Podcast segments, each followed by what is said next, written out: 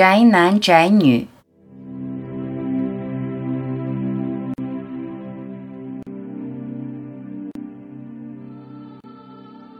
哪有公平的对待？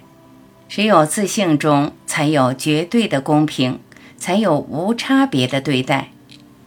不要对这个世界怀抱希望，与你的神性对话，连接它，找到它，才是当务之急。只有永恒的存在，才能赋予绝对的平等；只有无分别的本性，才有无分别的关爱。你在人群中越少评判。你在万物里也少执念，你就越接近你的本来。你的自信离你并不遥远，并不是你之外可以找到的。别以为它无法触及，远在天边，其实就在你的眼前。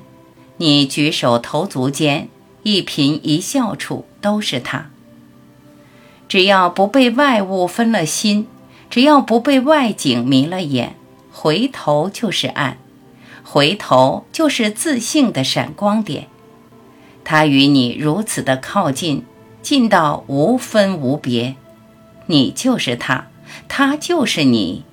关键要专心觉察它的存在。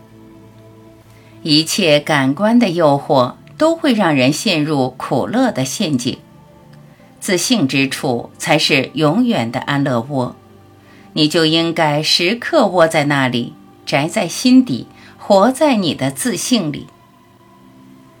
这个世界的是是非非都是多余，就让它是非去。愤世嫉俗也是累人。宅在你的安乐窝，回到你的自信处，让一切随他去。毕竟一切不都在你的心里，一切不都是你自信的投影。管他呢，做好你自己，在你的本性中做一个标准的宅男宅女。